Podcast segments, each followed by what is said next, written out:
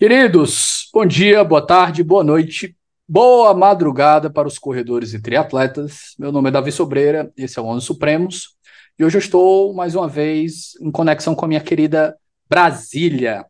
E hoje eu recebo Camila Nascimento para a gente conversar um pouco sobre o modelo decisório do STF. A Camila tem um livro recente que saiu sobre o plenário virtual aí, fazendo uma brincadeira com o antigo livro do Aliomar Baleiro, né, o Supremo Tribunal Federal, esse outro desconhecido. Agora a gente tem o plenário virtual, esse outro desconhecido.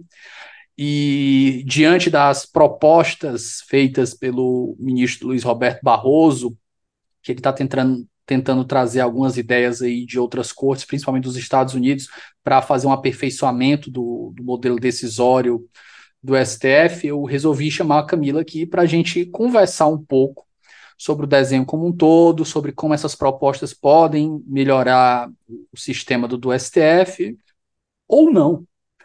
A gente vai conversar um pouco sobre isso hoje. Camila, microfone é seu, por favor, se apresente para o nosso ouvinte.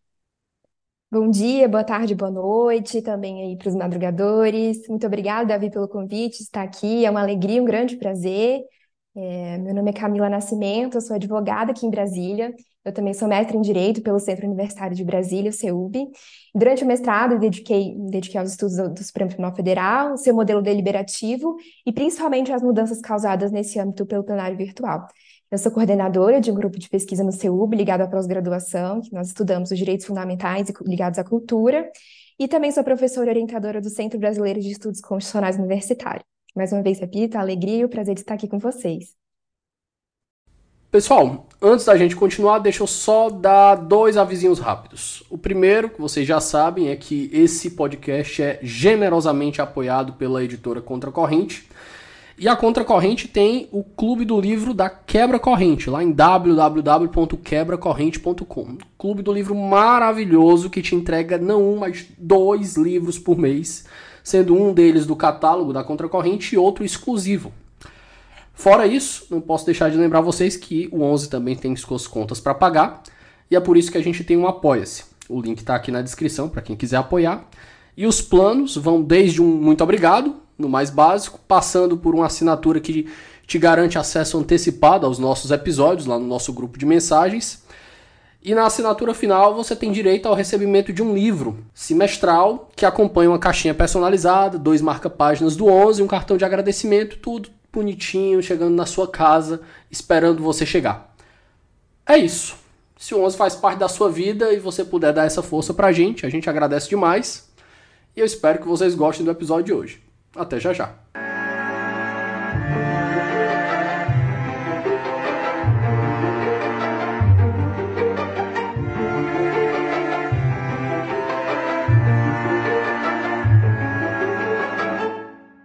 Camila, Vamos começar pelo básico aqui, fazendo a distinção dos ambientes que existem no STF. O STF fez questão pré-pandemia de implementar um sistema virtual por causa da, do acervo monstruoso que existe para decisão, por causa para decidir, por causa do modelo de judiciário que a gente fez uma escolha constitucional. Então a gente tem o que 60, 70 mil casos no STF por ano, se eu não me engano, por volta desse número aí. E o STF criou esse modelo aí para ser paralelo ao, ao modelo físico, para que as decisões fossem possíveis de esvaziar em alguma medida o acervo. Então vamos começar diferenciando aí os dois ambientes, por gentileza. Sim. O ambiente físico é aquele, que, é aquele que a gente vê na TV Justiça, por exemplo. Os ministros precisam estar disponíveis no mesmo ambiente, no mesmo lugar, para poder ele conversar sobre aquela questão. E esse ambiente, ele pode ser, esse espaço, ele pode ser físico ou também pode ser é, online. E é importante destacar que os julgamentos por meio de videoconferência estão sim no ambiente físico, quando a gente fala aqui. Porque a lógica da dinâmica do julgamento é exatamente a mesma. Então, as sessões desse ambiente pode acontecer de forma totalmente presencial, por exemplo, ali na Praça dos Três Poderes, pode também acontecer por meio de videoconferência ou também de forma mista, né? Ah, acontece muito quando algum ministro está fora e precisa participar de, participar de uma sessão.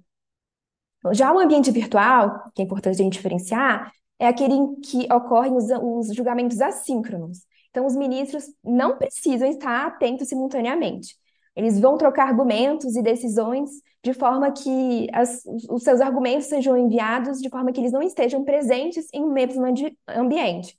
Então, a comunicação, dessa forma, vai acontecer de forma diferida. Então, é mais ou menos essa aí a divisão e essas são as diferenças. Camila, deixa eu aproveitar para cutucar um pouquinho o teu livro. É, eu, antes da gente passar para a gente diferenciar os modelos em si, vamos conversar um pouquinho sobre o sistema do plenário virtual. Eu quero que tu explique direitinho quando é que ele foi implementado, as razões que foram dadas. Eu passei aqui por cima, mas eu quero que a gente aprofunde um pouquinho nele. Eu quero não só para a gente tratar disso, mas eu quero saber do sistema decisório dele, principalmente. Perfeito. É, o plenário virtual ele vai começar ali no ano de 2007, na presidência da ministra Ellen Grace, e o objetivo dele, inicialmente, na verdade, seria desenvolver e julgar a repercussão geral. Então, o plenário virtual ele vai começar por causa da repercussão geral e para julgar, primeiramente, a existência ou não de repercussão geral. E aí ele vai avançando é, ano a ano, ali depois é, na, na presidência do ministro Peluso, até que no ano de 2016, o ministro, na presidência já do ministro Lewandowski, essa, essa, esse plenário virtual vai ser ampliado para ter o um ambiente da repercussão geral, mas também um ambiente para o julgamento de classes processuais. Nesse primeiro momento, ali no ano de 2016, vai ser o julgamento só de embargo de declaração e de agravos internos. Então, é, nesse ambiente, então, hoje, mesmo o ambiente virtual, tem como que dois plenários virtuais, né? Isso não é muito usual dizer, mas tem o plenário virtual da repercussão geral e o plenário virtual das classes processuais. Então, ele, na verdade, no início, é, o objetivo era é, a repercussão geral, é, o julgamento da repercussão geral, e hoje já é para foi ampliando as competências. Hoje, todos os processos de competência do Supremo Tribunal Federal podem ser julgados é, por meio do plenário virtual, até mesmo os de controle concentrado. A repercussão geral, aqui acho que para o pessoal, principalmente os concurseiros que estão escutando a gente, é justamente a, o recurso repetitivo do, do STJ, né, que não pegou o recurso extraordinário repetitivo, é, não pegou no STF. Era para ser recurso, de acordo com o Código de Processo, era para ser recursos especiais e extraordinários repetitivos. Os repetitivos pegaram no STJ, mas não pegaram no STF. No STF veio a, fez às vezes a repercussão geral. Acho que eu conversei com isso, acho que eu, eu, conversei com isso com o Paulo e com o Beck quando eles estiveram aqui, que a gente estava falando do, da. Acho que foi com eles ou foi com o Vinícius Lemos, minha memória me falha. Mas deixa eu voltar um pouquinho. Camila, a expansão do plenário virtual para todas as classes, ela foi justificada durante a pandemia, certo? Exatamente. Na verdade, para todas as classes processuais, um pouco antes era possível porém era possível somente para reafirmação de jurisprudência. Depois, com a pandemia, é, foi possível para todas as classes processuais, mas para julgamento do mérito e não somente para é, replicar, enfim, a jurisprudência. Então, teve a B5, a pandemia. A pandemia teve um papel muito importante no âmbito do plenário virtual para ampliar as competências de forma máxima. E no plenário virtual, Camila, em que medida em que medida o plenário virtual tem ajudado a diminuir o acervo do STF? E aí eu te pergunto agora a tua opinião, de acordo com a tua pesquisa, em que medida também o plenário virtual limita a capacidade de advogados, por exemplo, apresentarem sustentações orais e coisas do gênero? Porque a gente viu muita gente reclamando, por exemplo, da medida do ministro Alexandre de Moraes de ter feito as decisões ali do pessoal do 8 de janeiro e ter dito, não, a gente vai julgar o resto todo mundo no plenário virtual. E o pessoal tinha medo, olha, será que eles vão pegar o STF como um todo, vai estabelecer uma tese com parâmetros ali para 10, mais ou menos 10 pessoas e dizer, olha, esse aqui tem mensagem no celular, esse aqui tem foto dele destruindo as coisas, esse aqui tem isso e aquilo, e a gente vai usar esses aqui de parâmetros e sair todo mundo julgando no plenário virtual. Esse foi um das grandes, dos grandes é, receios que advogados e defensores públicos que estavam defendendo essa galera tiveram. Então, primeira pergunta, né?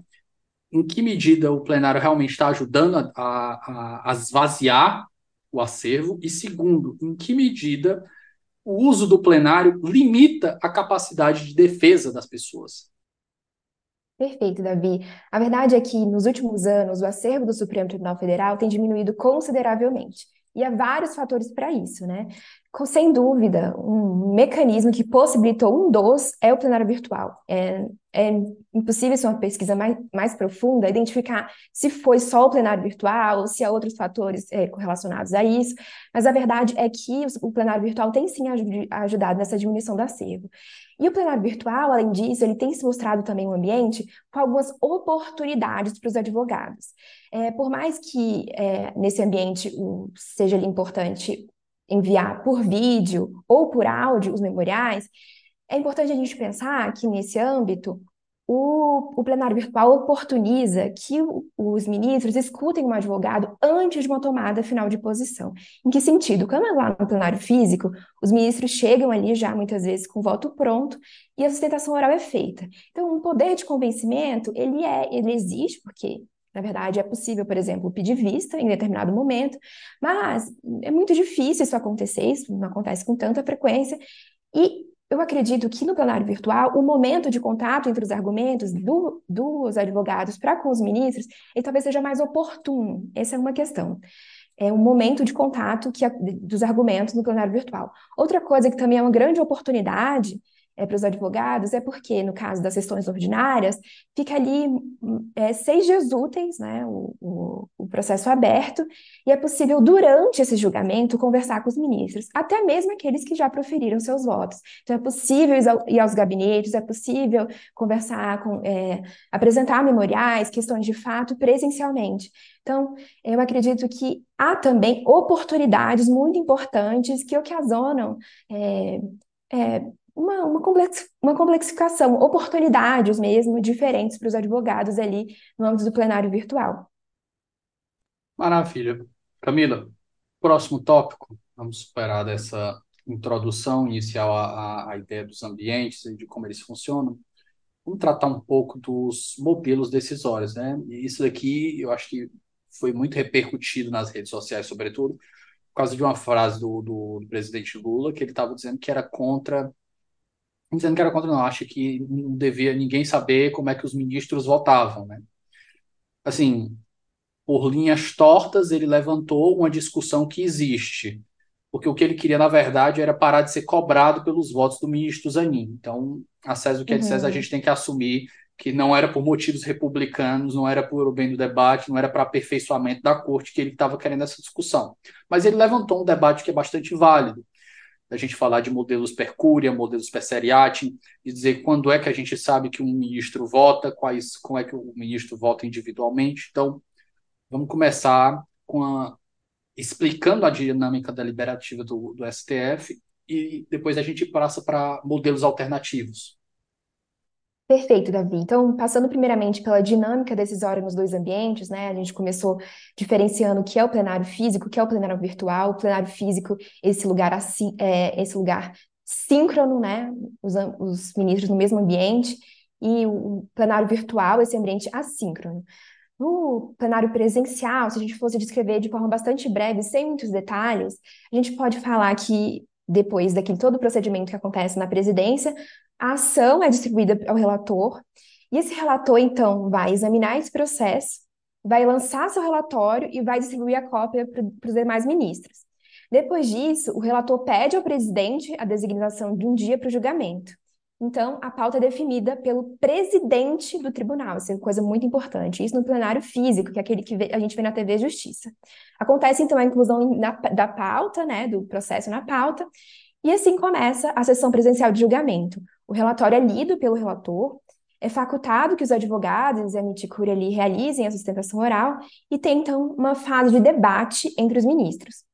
Depois dessa fase de debates, acontece, então, a tomada de votos, começando pelo relator e seguindo também pelos todos os outros ministros podem votar na ordem inversa da antiguidade, ou seja, do ministro mais novo de tribunal para o mais antigo. E, por, por fim, o presidente vai proclamar o resultado daquele julgamento. E assim termina a sessão presencial de julgamento. Então, tem a fase de decisão da redação da decisão e, por fim, a publicação do acordo. Essa, mais ou menos, de forma bastante resumida, há sim muitos elementos aqui poderiam ser acrescentados, detalhes, mas o objetivo aqui é só de forma didática passar de forma geral, no que seria essa dinâmica decisória do plenário físico. Por outro lado, já no plenário virtual, a, a dinâmica decisória é outra, é muito diferente. É, a ação, primeiro, é distribuída ao relator, e o relator, ele, não presidente, vai examinar o processo e decidir pautá-lo ou não no plenário virtual. E aqui já acontece uma mudança muito importante, que é a democratização da pauta do Supremo Tribunal Federal. Se no plenário físico é possível somente o presidente decidir em que momento os processos vão ser julgados, aqui no plenário virtual, nessa dinâmica, cada ministro relator pode, pode decidir colocar um processo para julgamento. Então, Camila, relator... você me permite? Perfeito. Desculpa te claro. fazer um corte.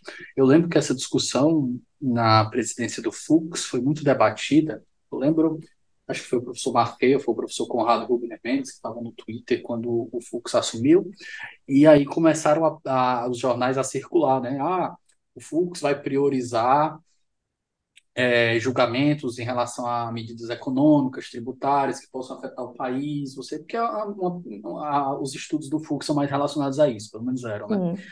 E uma crítica que o professor, acho que foi o Conrado foi o Mafei falaram, né? Ele disse, olha, a pauta não é do Fux, a pauta é do Supremo.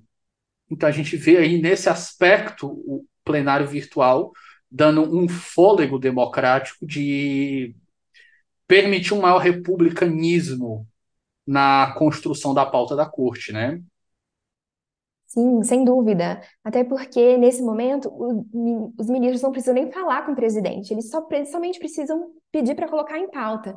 Então, aqui já é, vamos ver, um ponto positivo muito importante desse plenário virtual, que democratiza essa pauta e vai também mudar muito o jogo do Supremo Tribunal Federal, porque não somente é, a questão de colocar algo ou não colocar algo em pauta é algo que faz muita diferença para o Supremo Tribunal Federal, para a sua agenda e principalmente também para o seu capital político, por exemplo. Então, quem administra isso agora no plenário virtual é, não é só é, o ministro-presidente. E aqui, Davi, vou aproveitar que você falou isso, era para eu ter citado isso antes, é importante a gente fazer um comparativo aqui entre o plenário físico e o plenário virtual, né? Para a gente ter noção dessa democratização.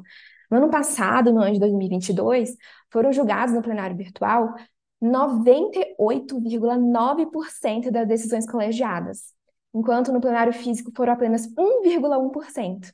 Já nesse ano de 2023, é, o, é, o número está mais ou menos em 99,5% no plenário virtual e apenas 0,5% dos processos são julgados no plenário físico. Então, assim, na verdade, quando a gente, aquele julgamento então que a gente vê no plenário físico, na TV Justiça, é a grande exceção. Então, passando nessa, continua, continuando né, nessa dinâmica decisória do plenário é, virtual, então, falando. Ô, Camila, você vai me. Eu vou lhe pedir perdão mais uma vez, mas eu acho que essa, esse é um ponto interessante da gente saber que a gente está vendo uma grande exceção, né, mas tem motivo de aquilo ser exceção, porque eles estão fazendo um julgamento e justamente quando a gente for discutir as medidas que o Barroso está querendo implementar, que eu acho que Sim. muitas delas são muito boas, é, a gente tem julgamentos que são extremamente lentos, é, são extremamente longos, leituras de votos intermináveis, e a gente não tem um hábito de adesão a votos de outros ministros. Ah, eu concordo. Que é eu simplesmente dizer, não, eu adiro as coisas. Não, eu quero escrever meu voto com as minhas razões, ainda que elas só sejam 5% diferentes da do outro ministro, para eu ter o e meu vou tempo. ler de, tudo. Para ter o meu tempo de tela, eu vou ler do primeiro ponto ao último ponto. Exatamente. Então, essa é uma grande questão e às vezes é um problema, porque eu, nos meus estudos, quando eu fui assistir várias sessões, tinha caso de duas horas só lendo relatório. Será que é necessário umas, um, duas horas de leitura só de um relatório? É um tempo tão precioso ali de deliberação, tantas causas a serem decididas, de tanta importância, duas horas lendo, né? Então, não vejo tanta razão para isso. Então, é uma coisa que é um ponto muito importante a ser pensado e principalmente pensado na diferença, né, entre plenário físico e plenário virtual, porque o plenário virtual de dinâmica, como eu disse, é diferente. E, então, é, voltando àquela dinâmica que vai continuar, Davi, você vai ver que as reflexões que nós vamos chegar daqui a pouco são exatamente essas, assim é, dessas, dessas oportunidades, dessas diferenças do plenário virtual, quando a gente for discutir é, principalmente as sugestões para novos modelos, é, talvez modelos alternativos. Então, é, continuando então na dinâmica, né, o relator vai então enviar esse processo para o plenário virtual, vai incluir em pauta, e aqui tem também outra, outra dinâmica muito diferente. Antes de começar o julgamento, o relator vai ter que anexar no sistema o relatório e seu voto. E também, antes de começar o julgamento, os advogados dos Amiticuri vão ter que anexar no sistema suas sustentações orais. Então, essa aqui é uma diferença muito grande do plenário físico e do plenário virtual. plenário virtual, antes do julgamento é, começar, todo mundo vai conhecer quais são as razões do relator. E aqui eu quero citar um, um, um estudo muito interessante do professor Virgílio Afonso da Silva. Ele fez entrevistas né, com vários ministros do Supremo Tribunal Federal de forma anônima, e, de acordo com a concepção dos próprios ministros, um dos piores, um dos mais é, maiores problemas deliberativos do STF era justamente isso: o voto do relator ser conhecido somente ali no plenário. Então, aqui no plenário virtual, a questão vai ser diferente. O jogo vai mudar aqui, né? E aí, então, é. É um ponto, Camila, que a gente justamente foi criticado durante o julgamento do, do, do 8 de janeiro como exemplo é, de uma medida que pode ser melhorada pelas. A gente vai discutir mais na frente, pelas medidas do Barroso, né? Porque na medida que todo mundo chega com seu voto, o voto já está pronto. Aí o, o pobre do advogado chega lá para fazer a sustentação oral, só para dizer que fez a sustentação oral, para marcar os 5 minutos de 15 minutos de fama que ele tem ali, mas o voto já está pronto. Aquilo ali, o ministro não vai refazer o voto daquela chance de, de, de ele dizer: não, não, peraí, eu acho que a sustentação do cara aqui foi tão foda que eu vou pedir um tempo aqui para adaptar meu voto. A chance disso acontecer é quase zero. Exatamente. E não só isso, também para os argumentos dos outros colegas. Vai que ele ouviu um voto e nossa, estou concordando aqui com tudo. Se eu tivesse escutado isso antes, talvez eu teria mudado de ideia ou concordado. E aqui eu vou abrir um parênteses, Davi. A gente ainda, daqui a pouco a gente vai é, continuar falando dessa sessão e da, dessa dinâmica decisória.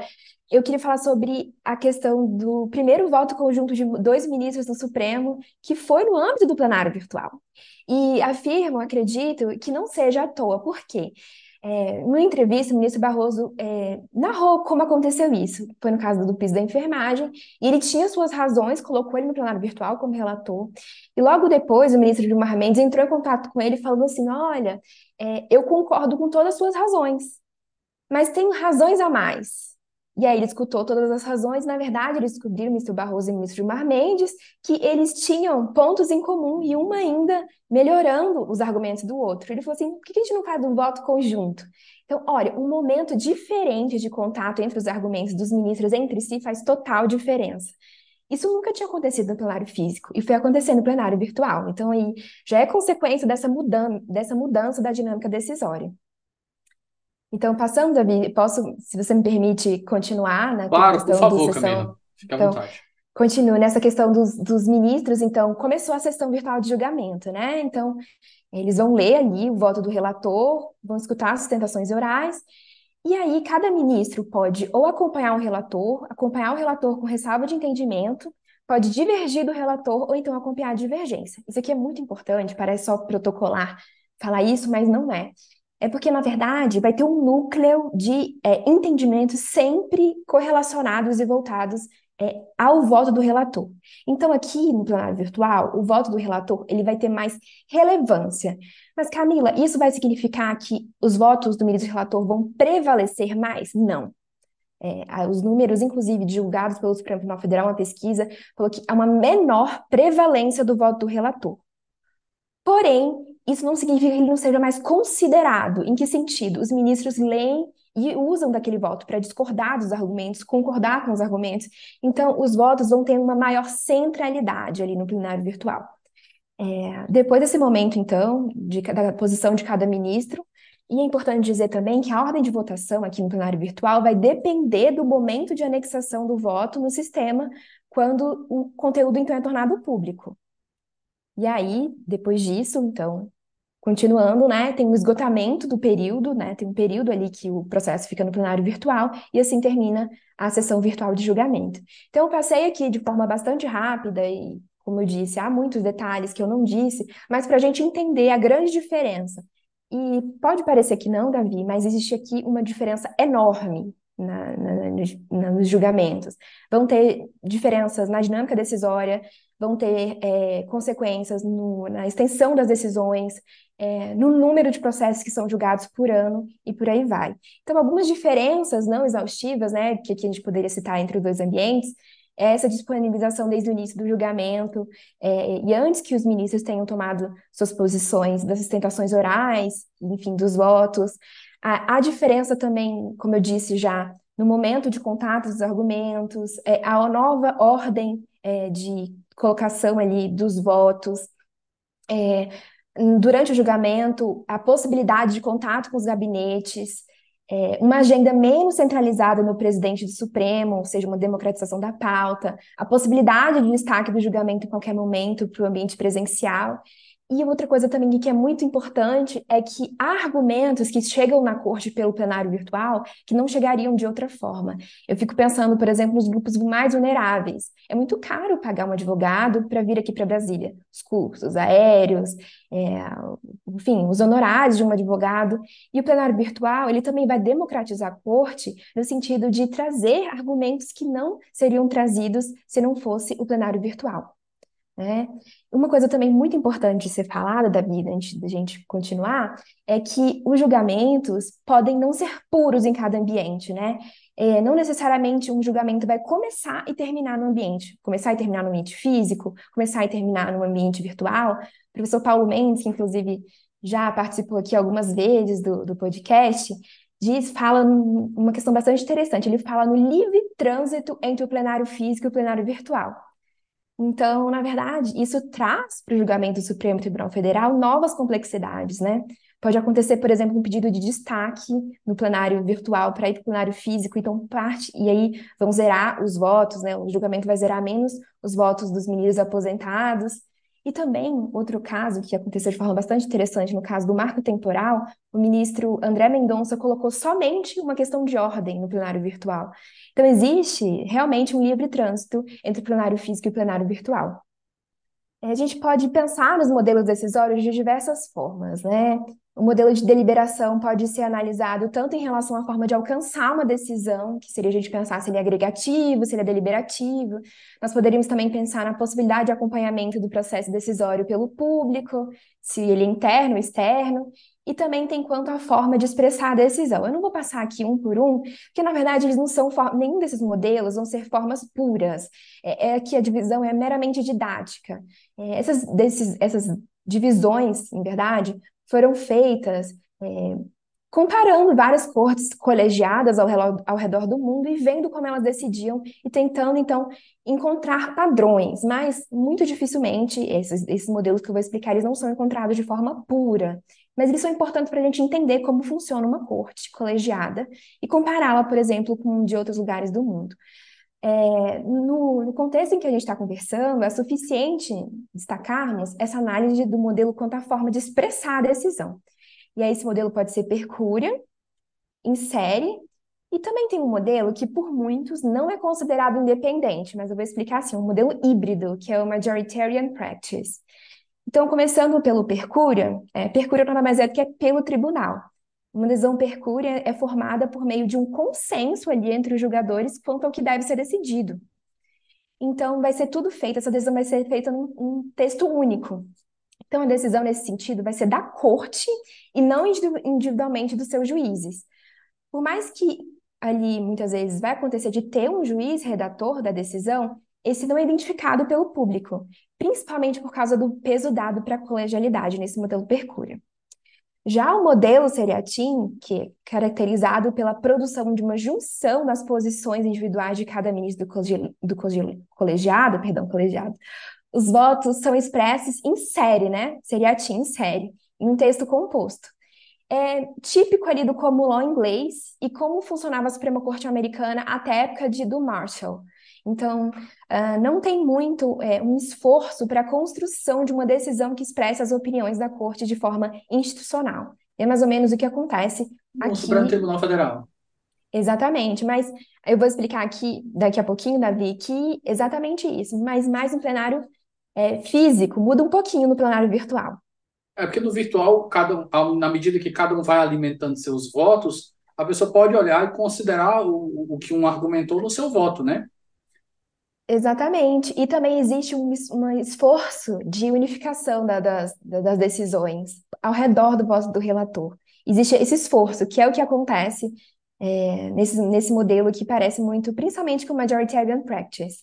E explicando agora, então, né, desse, desse modelo de, que é considerado híbrido, na verdade, ele é considerado um tipo é, híbrido, mas uma mistura de seriatim, porque por exemplo, levando como premissa, é, como julga a Suprema Corte dos Estados Unidos. Tem as conferences, né, ali que os, os ministros vão a portas fechadas conversar e, e deliberar suas razões, e ele vai ser de forma interna. Existe um esforço, então, de uma decisão só, que seria percúria. Mas, ao mesmo tempo, no início, cada ministro ali é colhida a posição de cada um. Então, no início, é seriatim. Então, é, esse Majoritarian Practice, ao colher na conference, nas conferences a, a, as posições individuais de cada justice, vai seguir o modelo seriatim, porque os ministros vão agir como se fosse ali um juiz singular. Mas, por outro lado, como é uma corte percuriam, as razões da maioria vão ter elementos ali de um consenso, né? E essa necessidade de produzir o consenso, como você falou, mesmo que limitado, vai fazer com que o redator da decisão tenha que adotar um conjunto de escolhas bem complexas, né? Esse processo pode convidar os ministros de uma maioria a escolher uma negociação estratégica. A gente pode ver muito isso nesse exemplo que a gente já tomou aqui do voto conjunto, né, no caso do piso da enfermagem, mostra exatamente isso. Os, um movimento em torno de uma tentativa de consenso. Espera só um momento que a gente volta já. Fala galera, tudo bem? Galera, tô interrompendo seu episódio rapidinho para dizer que meu nome é Felipe Augusto, sou defensor público federal, mestre e doutor em direito e fundador do Ouse Saber, curso preparatório para concursos, que é um parceiro aqui do Onze Supremos. Eu tô aqui hoje só para te dar um recado rapidinho para dizer que o Ouse se orgulha bastante de empregar muito trabalho, muita energia, muita dedicação para fazer materiais de excelência, materiais de alta qualidade para sua preparação para concursos. Se você sonha com concursos públicos para carreiras jurídicas, defensoria, Ministério Público, magistratura, procuradorias ou delegado de polícia, o OUSE pode ser o lugar adequado para sua preparação. Vem conhecer a gente no arroba Saber no Instagram e conheça os nossos cursos que já aprovaram mais de 5 mil pessoas. O ponto, Camila, da, do, do, norte, modelo norte-americano é que é curioso que eles têm duas formas de deliberar, né? É a forma que você citou, que é mais tradicional, você fecha portas, parece que não entra nem para ninguém pra, nem para entregar água. E eles começam a debater, debater, debater, debater, debater, até chegar um, um, um, uma opinião majoritária ou um consenso. E aí o ministro, chefe da corte, né, o presidente, que foi indicado para um mandato vitalício, para aquele cargo, tem essa pequena diferença, né? O mandato de presidente da Corte dos Estados Unidos é vitalício. Ele escolhe quem vai ser o redator da decisão. E aí, eventualmente, outras pessoas, outros ministros, outros justices, eles podem discordar da decisão e eles acostam um voto um voto divergente. Divergente. Ou você pode concordar por outras razões e você acosta um voto concorrente. Mas o curioso nessa, nessa prática é que, na medida que eles vão escrevendo, é, é, há dentro dos votos é, há todo o, o, percurso dialógico de tese, anti, te, é, tese, antítese e até uma tréplica. Você tem até oportunidade para tréplica. Porque, veja, é, vou pegar um caso, um caso de exemplo aqui, eu acho que foi Trump versus Hawaii.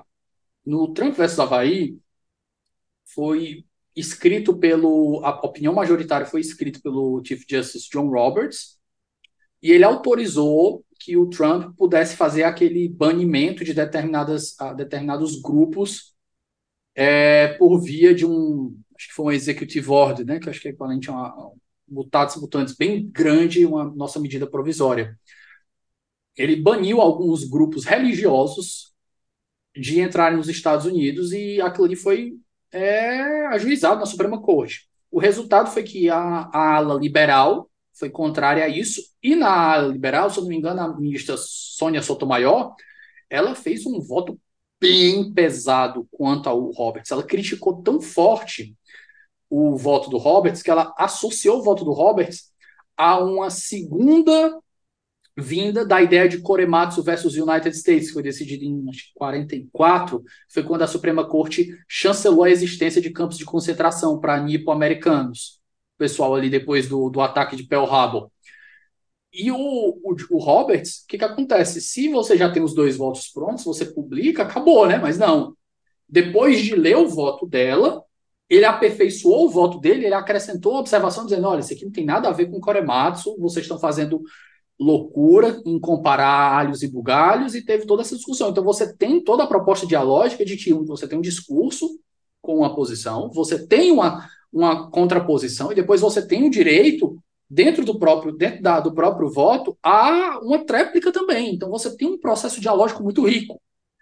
Mas por outro lado, você tem uma segunda situação, que é quando você a corte vai decidir como um bloco, a corte tem consenso, ou seja, todos os membros concordam, e eles não dizem quem é o autor do voto. Então eles dizem que a decisão foi percúria, a decisão foi a corte que deu como um bloco. E eles não dizem quem foi o juiz. Ah, Davi, por que, eles fazem isso? Tem alguns motivos. Por exemplo, se eu não me engano, Brandenburg versus Ohio foi percúria, porque era um caso que eles achavam que já estava com uma doutrina que já estava se consolidando e eles achavam que não precisavam uhum. diferenciar. Mas eles também usam esse modelo quando eles querem evitar uma repercussão social negativa em cima de determinado ministro. Então, isso também é usado nesse sentido. Sim, eu acredito que esse modelo é, do Majoritarian Practice, ele é bom por dois motivos. Porque ele une o melhor dos dois outros é, lados, digamos assim, do seriatim e do... E do ai, perdão, do seriatim e do... Esqueci agora o nome do outro. Do, do Percúria. Do Percúria, exatamente. Porque é possível ter uma, uma visão institucional, uma decisão institucional mas, ao mesmo tempo, é possível também que o ministro tenha liberdade de divergir. Porque também, numa corte, imagina um ministro não ter a liberdade de colocar sua opinião divergente. Às vezes, ele é muito importante para ele colocar sua visão. Agora, por, por, outro lado, se existe um esforço de é, convergência, mas se não deu a oportunidade de divergência, eu acredito que isso é extremamente positivo. E trazendo isso aqui também aqui para o Brasil, é, o plenário virtual permite isso, né? Porque traz a oportunidade de divergência, mas, se possível, também ali os votos ficarem ao redor do voto do relator, de é, concordar com o voto do relator, divergir ou divergir em parte. Então, e é muito interessante também, Davi, perceber que no plenário virtual aqui tem outro ganho, os votos ficam mais claros e ficam mais bem concatenados. Tem isso também, eu acredito que, que há vários é, ganhos nesse, nesse sentido dentro desse modelo. Camila, é, conversamos sobre os modelos, conversamos sobre os ambientes, a gente explicou as nuances dessas situações. Agora vamos conversar um pouquinho sobre é, as perspectivas acadêmicas que existem de críticas e elogios a cada um dos modelos. O que, que há de melhor de cada um, o que, que se aproveita, o que, que pode ser misturado, o que, que não pode ser misturado, o que, que é incompatível de misturar. Uhum. Há muitas críticas para os modelos decisórios do, do, STF. Tem trabalhos muito importantes sobre isso, principalmente do professor Virgílio Afonso da Silva, mas também do professor Conrado Ubner, que a gente já citou aqui hoje. Mas aqui eu gostaria de trazer só as, as críticas e os pontos positivos de uma perspectiva comparativa, já que a gente tanto comparou aqui o plenário físico e o plenário virtual. Uma das grandes críticas ao plenário físico é quanto aos problemas deliberativos, né? A irrelevância do voto do relator em alguns casos, é, o individualismo na construção das decisões, a publicidade extrema por causa da TV Justiça e, por consequência, o constrangimento público para a mudança de posição, e também o grande volume de trabalho, que também a gente já tocou nesse ponto. E o plenário virtual, na verdade, vai atenuar esses problemas, né? Como eu disse, o momento de contato entre os argumentos é mais oportuno, então há uma maior relevância do voto do relator e ele é conhecido antes, né? Como a gente já, já tocou aqui. Há um menor individualismo nas decisões, porque eles vão conhecer primeiramente o voto do relator, vão citar os, o voto dos outros ministros, os outros ministros vogais, para concordar ou, ou discordar, e ali eles vão ter mais liberdade para trocar de voto, porque eles não vão precisar ouvir, vou falar, olha, vou, vou atrás no que eu disse, eu não concordo mais, eu vi o argumento do colega, ele não precisa falar nada. Ele só vai lá no sistema e troca o voto. E também a diminuição do volume de trabalho é algo que ajuda muito, porque, querendo ou não, é um programa deliberativo ter muito trabalho. Porque como você vai se dedicar, né, a cada processo, sendo que há muitos, há, há muito trabalho a ser feito. Então, quanto menor o volume de trabalho, há necessariamente um ganho deliberativo, porque vão ter tempo dos ministros olharem mais argumentos, estudarem, incremento mesmo dos argumentos. É, um outro ponto positivo que eu diria do plenário virtual, desse modelo é, do plenário virtual, é uma maior colegialidade. Vão ser tomadas mais decisões de forma colegiada, ou seja, menos de, de forma monocrática. Então, diminui tanto aquelas críticas que se falava do Supremo da monocratização. É, as decisões acabam tendo uma feição mais institucional. E também tem uma coisa muito importante, Davi, no âmbito do plenário virtual, que é a confirmação de decisões liminares desde o final do ano passado. Então, isso também tem trazido uma colegialidade, um senso de colegialidade muito grande. Esse é um ponto muito positivo na dinâmica do plenário virtual. Outro ponto também, que na história do plenário virtual é muito importante destacar, que é um ponto positivo, eu acredito, que é ele tem sido um ambiente para enfrentamento de crises. Enfrentamento de crises porque foi um ambiente para julgamento ali na, na pandemia de Covid-19, as pessoas não poderiam estavam podendo né, ter contato presencial, então foi um ambiente que decidiu realmente várias causas importantes para própria, é, o próprio enfrentamento da pandemia. E outro momento também que foi muito importante foi no 8 de janeiro. Logo no outro dia, é, do, que aconteceu 8 de janeiro, no dia 9, a ministra Rosa é, criou um tipo de sessão que não existia ainda, a sessão virtual permanente, que ali julgou vários processos naquele momento que eram tão sensíveis. E teve um processo em específico que foi importante, que foi é, a, a, uma decisão monocrática do ministro Alexandre que decidia afastar o ministro Ibanez, o o governador do Distrito, do Distrito Federal, Ibanez. Então, naquele momento, imagina só o ministro Alexandre, né, tomar aquela decisão sozinho, sem a decisão, sem o apoio de seus colegas, logo depois, num dia que ele tinha sido tão, ata tão atacado. Então, logo, ele submeteu essa, essa decisão monocrática ao plenário virtual e todos os outros ministros o acompanharam. Então, virou ali uma decisão é, do tribunal e não a decisão de um ministro. Isso, acredito que o tribunal ganha muito com isso. É, e, mas o, o plenário virtual também tem problemas, né? Tanto falei aqui dos pontos positivos, das, das coisas boas, mas tem problemas sim, sem dúvida alguma. Talvez um dos maiores problemas seja a possibilidade de destaque, mesmo quando, é, quando acontece o registro de todos os votos. E aqui eu vou contar um caso que foi o caso da revisão da vida toda. Estava é, para terminar a sessão de julgamento, a sessão de julgamento terminaria, né, a, meia-noite ali de uma sexta-feira, quando foi 11h30 da noite, já estava 5 a 6 o julgamento, o ministro Nunes Marques pediu destaque para zerar tudo.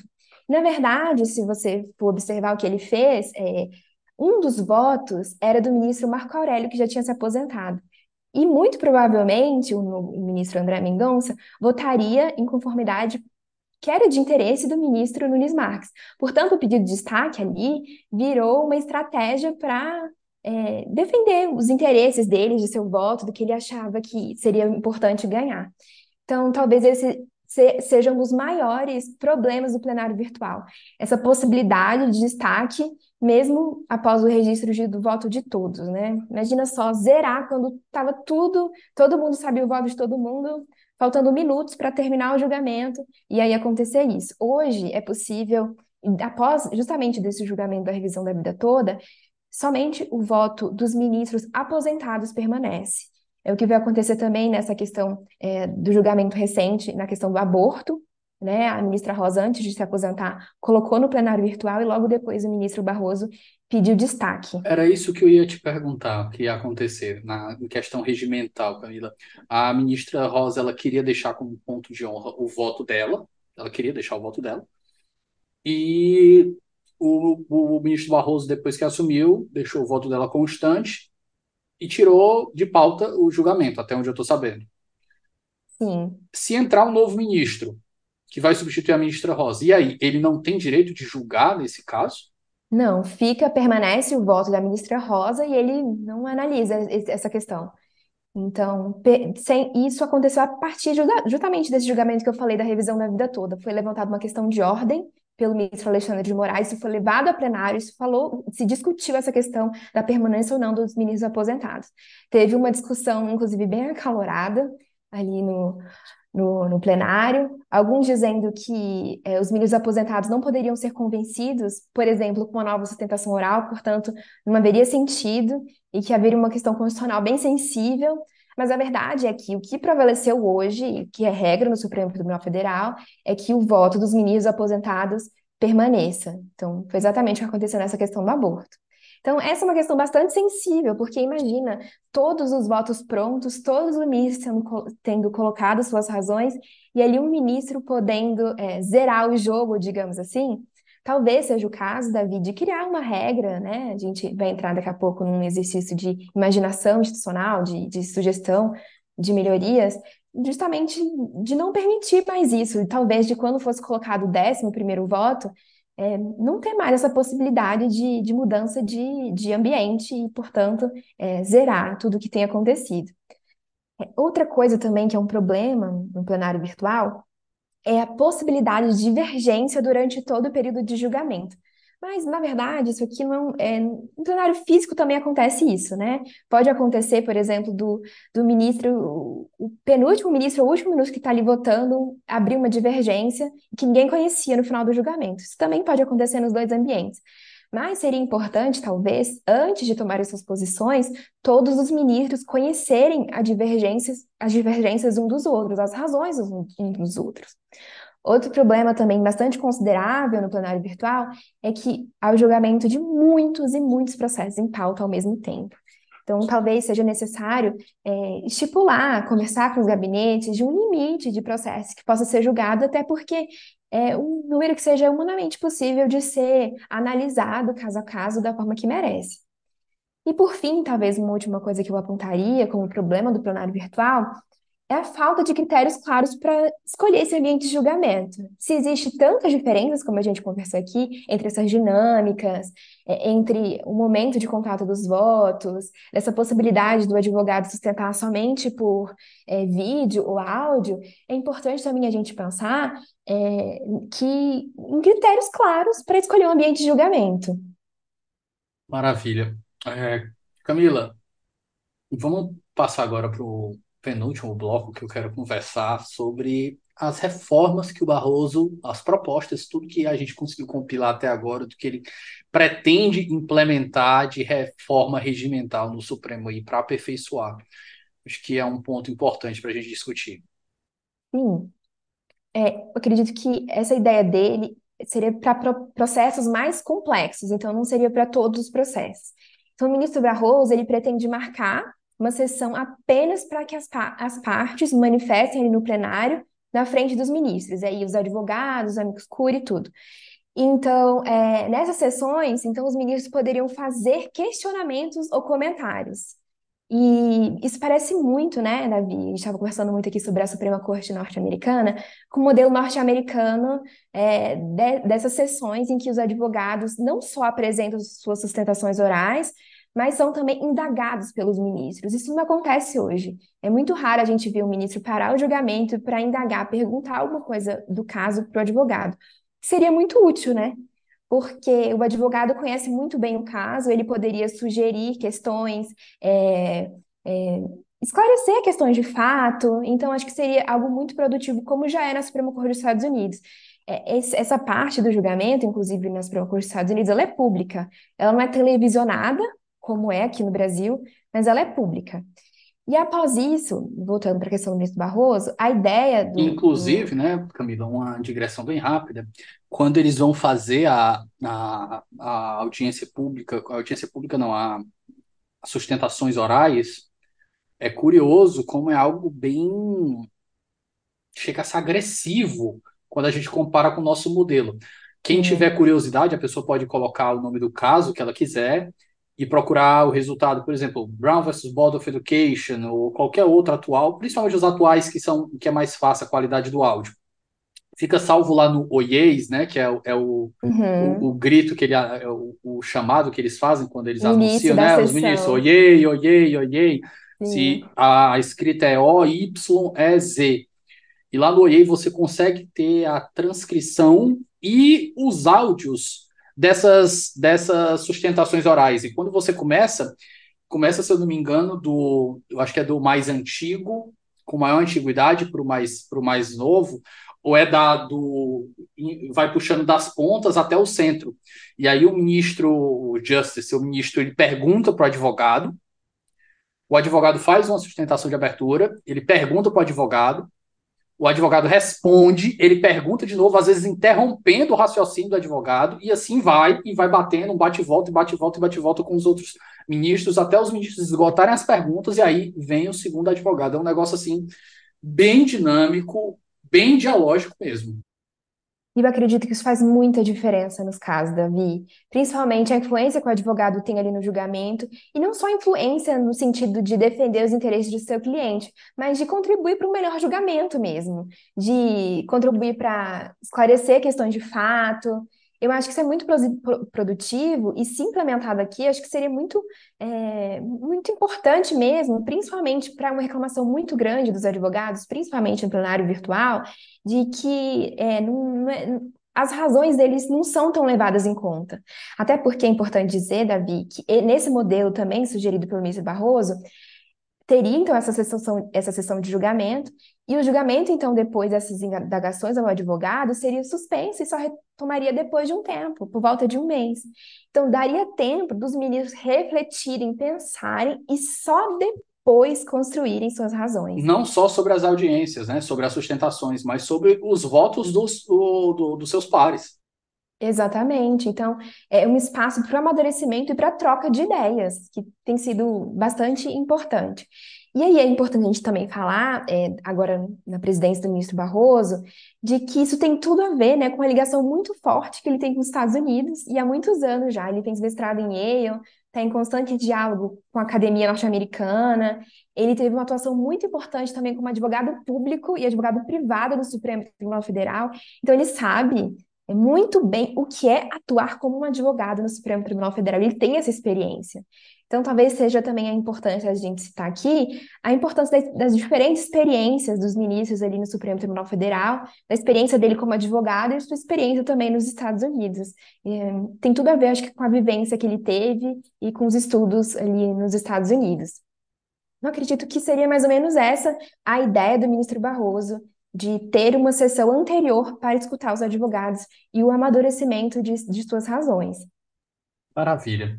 Camila, considerações finais. Alguma coisa que eu deixei lhe perguntar por um lapso meu, que ficou de fora, que você queira acrescentar antes da gente chegar no bloco de indicações?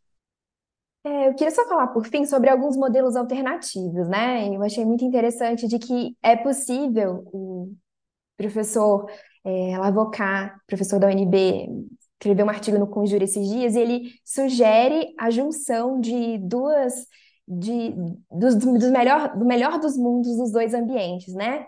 Ele, ele fala também numa, num julgamento bifásico, que na primeira fase ter, seria síncrona e presencial, dedicada ali a essa interação que a gente falou dos membros da corte com os advogados, e depois ele defende uma segunda parte já é, voltada para no, só no plenário virtual para deliberação e troca de votos e troca de argumentos. Então, achei bastante interessante é, essa, essa questão bifásica, porque também permitiria, por exemplo, a apresentação de divergências é, que fossem conhecidas por todos, né? Porque isso potencializaria é, o conhecimento e a troca de ideias, né? É, citando aqui Sies, falando muito de uma uma iluminação recíproca, que é muito importante ali no Supremo Tribunal Federal. Então, eu achei muito interessante essa sugestão de um modelo de julgamento bifásico, é, um primeiro momento presencial, de troca, de conversa com os advogados, como a gente conversou, e uma segunda fase é, ali no plenário virtual de deliberação.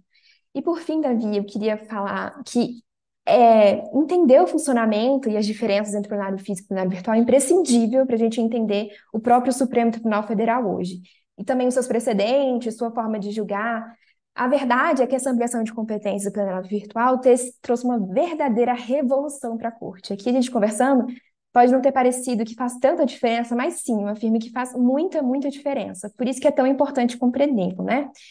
Mas eu destacaria para o ouvinte que nós estamos vivendo no STF um momento de verdadeiras mudanças deliberativas, que vão mudar muita coisa daqui para frente. Então, as mudanças citadas hoje, né, sobre a gestão do ministro Barroso, mostram claramente isso. Então, eu diria que uma corte, uma nova corte está surgindo, que nós precisamos estar atentos a isso. Camila, bloco final, a gente vai para as nossas referências, indicações de leitura. O Jabá no 11 é liberado, eu já citei seu livro lá no começo, você pode reintroduzir ele aqui como um, ponto, um dos pontos relevantes. Eu acho que aquele artigo do, do Lavocat também, lá no, no Conjur, pode ser uma boa uhum. indicação sobre o tema. Com certeza. E eventuais outras leituras que você terá para indicar, muito mais do que eu, por favor. Sim, tem um texto bastante importante para o entendimento da deliberação na STF, que é, já virou um clássico, né, do Vigílio Afonso da Silva, o Deciding Without Deliberating, que é bastante interessante para entender como funciona essa dinâmica no plenário físico. É, tem, tem um trabalho de dois professores da Universidade de Nova York, é, Ferendion e Pasquino, Constitutional Adjudication Lessons from Europe, que é bastante interessante esse. Tem um livro do professor, bem curtinho, mas muito interessante, do professor Miguel Godoy, que é sobre o STF e processo constitucional. Tem um texto também do professor Conrado Lubner sobre o projeto de uma corte deliberativa. Esse, esse do Miguel, ele já teve aqui, a gente falou inclusive sobre o livro e o Ministocracia. Sim, sim, exatamente. Esse, esse texto do, do, do Miguel é bastante interessante. Vale muito a pena a leitura. Tem também uma, um texto, um livro do professor André Rufino, que é sobre argumentação constitucional, que também vale muito a pena. E eu diria também, tem um livro que é canônico, nesse, quando a gente vai pensar em cortes online ao redor do mundo, que é do Susskind, que é Online Courts and the Future of Justice, que é muito interessante também para a gente pensar nesse futuro da justiça. É do, do Cass? Do Susskind. Ah, Susskind, beleza, entendi. Eu pensei que era o, o, o Cass Sunstein. Camila, muitíssimo obrigado por sua participação. Acho que gostei muito da conversa, bastante enriquecedora. Eu espero de verdade que essas medidas que o Barroso quer implementar no desenho decisório do STF sejam implementadas. Eu acho que elas vão trazer. É, não necessariamente elas trazem um ganho epistemológico, mas elas trazem a possibilidade desse ganho acontecer. Porque eu acho que sem elas a gente não a gente precisar de decisões imediatistas, principalmente no plenário físico, eu acho que eles, elas são problemáticas. E assim, ah, Davi, mas 99% das decisões são tomadas no plenário virtual, onde isso já, já é mais realista. Tudo bem, mas uh, o Supremo ele ainda dispõe daquela função simbólica. Então, aquilo ali que é televisionado, você ter a oportunidade de ter esse enriquecimento, eu acho que esse ganho epistêmico, ainda que de um ponto de vista simbólico para poucas decisões, ele vale ele vale para o Supremo, principalmente nesse momento que ele está com uma credibilidade disputada por grande parte da sociedade. Então, eu acho que isso vai ser benéfico, pelo menos assim, uma leitura priorística. Sim, com certeza. É, eu acredito que essas mudanças vão vir a contribuir muito com a deliberação e, principalmente, ir de encontro a várias reivindicações que os advogados já vinham fazendo na corte. Então, é importante a gente também sempre fazer esse exercício criativo e pensar que o Supremo Tribunal Federal não algo como algo estático, né, e rígido, mas como algo dinâmico que vai se modificando.